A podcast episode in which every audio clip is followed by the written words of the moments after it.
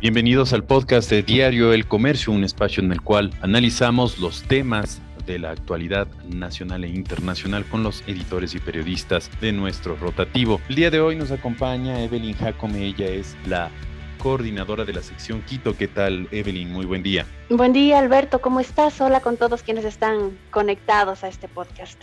Pues sí, lo que queremos analizar es un poco cómo avanza este el proceso de, remoción del alcalde eh, Yunda y con un, con un detalle que nos llamó la atención el, el día de ayer, justamente es el tema de las sesiones del Consejo Metropolitano, en las cuales eh, la oposición al, todavía alcalde Yunda em, se retiran y, y, dejan sin quórum para que se den a conocer los temas del día. No sé si esto ya se ha autorizado como una práctica eh, hasta que el Tribunal Contencioso Electoral dé un pronunciamiento oficial respecto al, al, pedido de remoción y justamente a las consultas que hizo el mismo alcalde. Evelyn, ¿qué es lo que está pasando en el Consejo? Buen día. Claro que sí, Alberto. A ver, recordemos que la semana pasada eh, la defensa del alcalde Jorge Yunda presentó ya ante el contencioso, ¿no es cierto?, esta solicitud un poco para que la entidad revise si se cumplió todo lo que establece el COTAD. Nada de fondo, únicamente cosas eh, de forma es lo que el contencioso puede revisar. Eh, de aquí en adelante pasarán por ahí de, 10 eh, a 15 días hábiles, es decir, por ahí en unas tres semanas podremos ya tener conocimiento de, qué es lo que el, Tribunal Contencioso Electoral decide sobre la consulta que, hizo el, el alcalde Jorge Yunda, ¿no es cierto?, a propósito de su proceso de remoción. Ahora, eso está, digamos, en, proceso, ¿no es cierto? el tribunal está analizando revisando la información que ya pidió pues a la Secretaría del Consejo para ver punto a punto si se cumplió todas las formalidades, si se cumplieron las formalidades. Mientras tanto, el Consejo Metropolitano continúa, ¿no es cierto?, en funciones, con el alcalde presidiendo el consejo. El alcalde que, claro, ya, ya, ya fue removido de su cargo por parte del consejo, pero como entabló esta consulta, hay que esperar a ver qué es lo que pasa finalmente. Eh, cada martes el Consejo Metropolitano se reúne virtualmente, ¿no es cierto? Ahora por, por, por la pandemia, para tratar los diferentes temas eh, que le importan a la ciudad. El problema es que una vez que el Consejo Metropolitano optó, eh, aprobó la remoción del alcalde eh, a inicios de mes, eh, el Consejo ha tenido que seguir sesionando con el alcalde presente, presidiendo de hecho las sesiones. Entonces, es, ¿qué, qué ha pasado en estas sesiones? La, la, primera sesión fue la semana pasada, el martes de la semana pasada, porque el Consejo sesiona todos los martes. De hecho, el martes de la semana pasada hubo dos sesiones del Consejo Metropolitano. El mismo día. La primera convocada, si no me equivoco, a las 8 de la mañana y la segunda a las 9. La primera era para dar continuidad a una sesión anterior que había sido interrumpida. Entonces, tanto en la primera sesión como en la segunda del mismo día, eh, los concejales optaron por no dar quórum y las sesiones tuvieron que suspenderse. ¿Qué es esto de quórum? Eh, para que, bueno, el, Consejo Metropolitano está conformado, ¿no es cierto?, por el alcalde y por 21 concejales, pero para poder eh, instalar una sesión tiene que haber al menos 12 ediles. Si es que hay menos de 12, ya no se puede legitimar, así es que no se instala y, y pues no se realiza. Entonces, en ambas, en ambas sesiones de la semana pasada ocurrió esto. En la primera, en un inicio, sí, sí, sí, no recuerdo bien cuántos ediles estuvieron presentes, pero se instaló la audiencia, la, la, la, la sesión. Una vez que se instaló la diligencia, empezaron a tratar unos temas, eh, un poco por ahí eh, no, no, no, no se vio mucha mucha participación de los ediles, se salieron los ediles de la sesión y cuando la secretaria eh, contabilizó, pidió por favor votar a ver si estaban presentes para ver si se podía continuar la sesión, se dieron cuenta que no había quórum y se suspendió la sesión. Eso en la primera, que era solamente la continuación de una, como les comenté, que se había suspendido.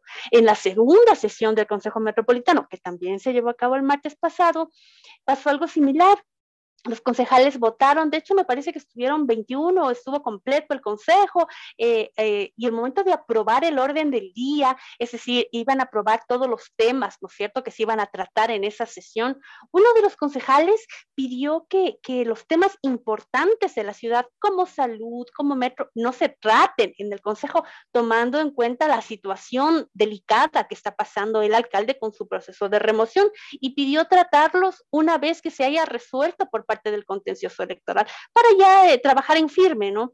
Eh, resulta que por ahí estaba el procurador y dijo que no, que no se podía sacar ningún tema eh, del orden del día, que tenían que tratarse todos, pero que se podía cambiar el orden de los temas. Así es que lo que hizo el Consejo Metropolitano en esa segunda sesión fue sacar los temas importantes y ponerlos al final de la sesión, por ahí eso de las doce y media, más o menos tomando en cuenta que la sesión empezaba a las nueve. Así es que empezaron a tratarse temas de legalización de barrios, los ediles participaron y cuando llegó el momento de tratar los temas importantes como salud y el metro, los ediles se retiraron por lo tanto no pudieron tratar porque no hubo quórum y, esos temas importantes para la ciudad no se trataron. Así es que se suspendió. Y resulta que la mañana de hoy, eh, de ayer, perdón, que nuevamente se volvió a, tratar el Consejo Metropolitano, ayer martes los concejales eh, em, ni siquiera estuvieron presentes para poder aprobar el orden del día. Es decir, eh, la sesión duró 17 minutos, si no me equivoco.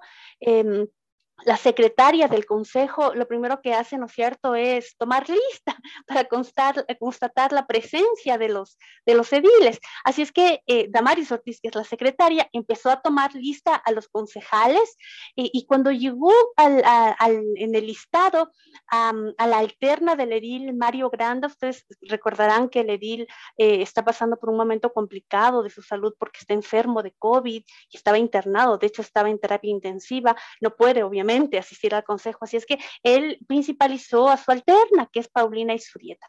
Entonces, cuando la secretaria estaba tomando lista y pide, eh, le, pregunta, pues no, si está presente o no Paulina Isurieta, ella eh, interviene. Isurieta habla y dice que que ella asumió el cargo, ¿no es cierto?, de, concejala desde la sesión del 2 de junio, que es cuando le removieron a Yunda. Y, empieza a explicar que ella ha recibido ataques tanto de burgomaestre, dijo ella, como de algunos concejales, y que están deslegitimando el, el, papel que ella está cumpliendo. Así es que ella eh, no puede participar en la sesión del consejo porque no puede legitimar la actitud del alcalde y, y, pues dijo, yo me voy a retirar. Y resulta que otros, otros concejales se solidarizaron con ella y, a la larga, cuando, cuando siguió eh, la lista, los concejales de oposición a Yunda se retiraron y no, no, no quedaron más de 10 concejales y claro, se necesita mínimo 12, ¿verdad? Entonces, con 10 concejales no se pudo instalar la sesión, así es que nuevamente... Em, no, no se pudo, eh, lamentablemente la ciudad no puede seguir tratando temas que tienen que ser abordados de manera urgente, como los temas de salud, como el tema del metro, que de hecho hoy estaba dispuesto en la sesión del Consejo que el nuevo gerente del metro dé un informe sobre cómo está la situación, pero tampoco pudo tratarse. Así es que, claro, los, los, ediles que sí se quedaron en la sesión, la mayoría de ellos eh, del bloque correísta, eh, criticaron mucho el, por qué estos, estos otros concejales de oposición se salieron y no dieron quórum. Y claro, el argumento que utiliza la oposición es que eh, la ciudad no puede hacer como que nada estuviera pasando con respecto al proceso de remoción del alcalde de Quito y que es necesario, antes de seguir con estos temas importantes, saber la resolución, pero como les comenté en un inicio, la resolución se conocerá eh, de aquí a dos, tres semanas más o menos, y mientras tanto, al parecer, esa va a ser la actitud eh, de, los concejales opositores a la alcaldía de Yunda, y en eso está ahorita la ciudad con muchos temas pendientes, con muchos temas eh, calientes, urgentes, que necesitan ser tratados, pero con, esto, esto que provoca el proceso de remoción, y pues mientras tanto la ciudad esperando a ver qué es lo que pasa. Claro, claro. Y como tú bien mencionas, hay todos estos temas que están pendientes eh, de alguna manera de conocerse y, ciertos temas que tienen que avanzar. Eh, sobre todo, veíamos en, muchos de los, eh, de los tweets, de las cuentas de Twitter de, algunos de los concejales, como Bernardo Haddad, como, como otros, otros concejales también que están señalando, no sé, lo que está pasando respecto a a la situación, por ejemplo, en el centro histórico, que hay abandono, que ha habido vandalización en, en, sectores tan importantes como la Ronda, que era tan turístico en su época antes de la pandemia. Eso también lo, lo, mencionaba Luzlena Coloma. Ah, pero además hay, otro, hay otro ingrediente que se suma a toda esta, esta situación política bastante dramática en el Consejo Metropolitano y es que la Defensoría del Pueblo ha exhortado al alcalde y a las autoridades del municipio a no ejercer acciones de intimidación, amenazas contra Jessica Jaramillo, que era la que es la abogada de, del Frente de Profesionales por la Dignidad de Quito, quien expuso los argumentos jurídicos para la remoción eh, del, del, alcalde, del todavía alcalde y, que se restrinjan a, un accionar eh, público y que no haya un, ningún tipo de intimidación con, con, esta persona, con eh, Jessica, Jaramillo. Así es. Eh, lo que pasa es que hay, que entender, bueno, de, hecho, las personas un poco que, le siguen al alcalde o que siguen a, a varios políticos, a varios funcionarios en redes sociales, podrán dar fe de que desde que se dio la remoción, eh, la agenda del alcalde eh, se ha dinamizado. Hay más eventos a los que él asiste, va a los mercados, va a los barrios, entrega parques, entrega calles pavimentadas, está ahí, ahí en la ciudad y convoca a los medios de comunicación, claro, y cuando llegan, pues él em, habla, ¿no? Y, en la mayor, mayor parte del discurso que él maneja, sobre todo eh, a los primeros días, la semana, por ahí, bueno, sí, de hecho hasta ahora, lo que hace un poco es cuestionar este este actuar de, Jessica Jaramillo, claro que es representante pues del, del frente, ¿no es cierto? Que, que, que de algún modo fue quien motivó la remoción de Yunda, y él dice que ella eh, fue es una ex trabajadora municipal, que antes ella estaba involucrada en todo lo que tiene que ver con, con la agencia de comercio, con los mercados, pero que está resentida. Entonces, es en realidad sí, sí, sí se ha pronunciado mucho al respecto. Frente a eso, Jaramillo lo que hizo fue, pues, acudir a la defensoría, ¿no? Y, y hubo una pronunciación ya al, al respecto sobre eso. Em, pero bueno, más allá del pronunciamiento este que, el alcalde eh, lo hace de manera continua, eh, yo creo que es importante que la gente un poco conozca qué es lo que está argumentando el alcalde frente al Tribunal Contencioso Electoral. Sí, justo, sobre eso era, era mi siguiente pregunta. ¿Cuáles son esos, esos argumentos sobre los que el TCE tiene que resolver? Exactamente. Como les había dicho, eh, Alberto, no va a poder eh, eh, analizar siquiera si la decisión de los concejales fue, fue acertada, si en realidad eh, las, los, los, todos los argumentos y todas que se presentaron fueron adecuados. No, no, no va a resolver sobre nada de fondo, sino únicamente sobre cuestiones de, de, forma, es decir, revisar los requisitos y las actuaciones del Consejo Metropolitano, de la Comisión de Mesa durante todo este proceso. La Comisión de Mesa es, es una comisión conformada por cuatro concejales y fue pues quien recibió todo el, proceso, toda la denuncia, revisó la información y un poco quien, quien dio eh, quien dio paso, quien dio, eh, quien dio proceso ¿no? a, todo este, esta remoción. Entonces, em, de hecho, lo que tiene que ver, eh, tiene cuatro causales esto, esto que, que Yunda está presentando. El primero tiene que ver con, con, lo que tiene que, con lo que se relaciona a garantizar la participación ciudadana. Esto es un poco más de fondo, pero bueno, es el primer argumento que tiene Yunda, que presentó la defensa de Yunda frente al TCE. Y es que, claro, a él se le, se le acusa, o, ya se le, de hecho, ya se le removió, por no garantizar la participación ciudadana, al no haber convocado, ¿no es cierto?, a, la máxima instancia de participación ciudadana de Quito para conocer los presupuestos del año pasado ni de este. Pero en, en este primer argumento que utiliza Yunda frente al, al tribunal, es que sí lo hizo, pero fue de manera virtual, porque claro, pues, desde la pandemia, ¿no es cierto?, ya no se puede reunir, entonces él dice que, que sí, que sí lo hizo. Eh, frente a eso, por ejemplo, y a Jessica Jaramillo, ella se pronunció y dijo, a ver, a ver, para empezar, eso no es de forma, es de fondo, así es que no hay nada que pronunciarse ahí. Y dijo, pero además de eso, eh, es importante conocer que es cierto que, la sesión en la que se dio a conocer al Consejo, el presupuesto se dio de manera virtual, pero nunca se convocó a la Asamblea de Quito, que es el, representante de participación ciudadana, ¿no es cierto? Entonces, em, dijo eso y dijo que, bueno, sea como sea, ese punto no encaja eh, dentro de lo que es la forma, sino el fondo, según Jaramillo. Ese es el primer punto que, que argumenta argumenta Yunda. Otro de los cuestionamientos eh, que, que, tiene Yunda y que presentó al tribunal es el número de votos requeridos para la remoción.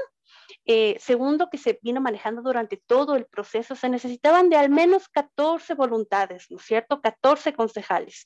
entonces, lo que él dice es que mm, a criterio pues, de la defensa de Yunda, más bien dicho, el consejo está integrado no por 21 concejales, sino por 22 personas. Ellos dicen que son los 21 concejales más el alcalde que suman 22. Entonces, eh, claro, el COTAS lo que dice es que se resuelva con, la remoción se va a resolver con las dos terceras partes de los integrantes. Eh, dos terceras partes de 21 dan 14 y está bien, pero si es que ya se suma el, el, voto del alcalde y son 22 personas, ya no serían 14 votos, sino 15 los que se necesitaban. Entonces, ese es el segundo argumento que tiene, que tiene la defensa del alcalde.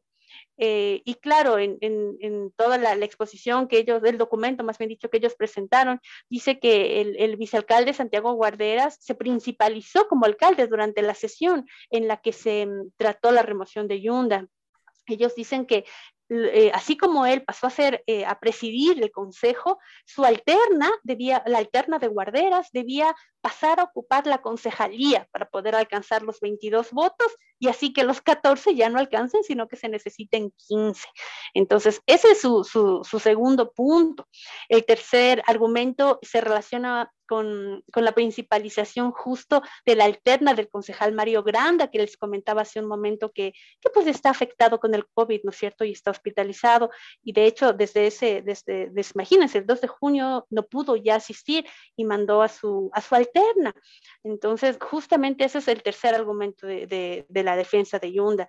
Y dice que, que, se hizo la convocatoria a la concejal alterna sin que el principal, o sea, Granda, que estaba hospitalizado en terapia intensiva, haya eh, sido él quien solicitó, quien solicite directamente el reemplazo.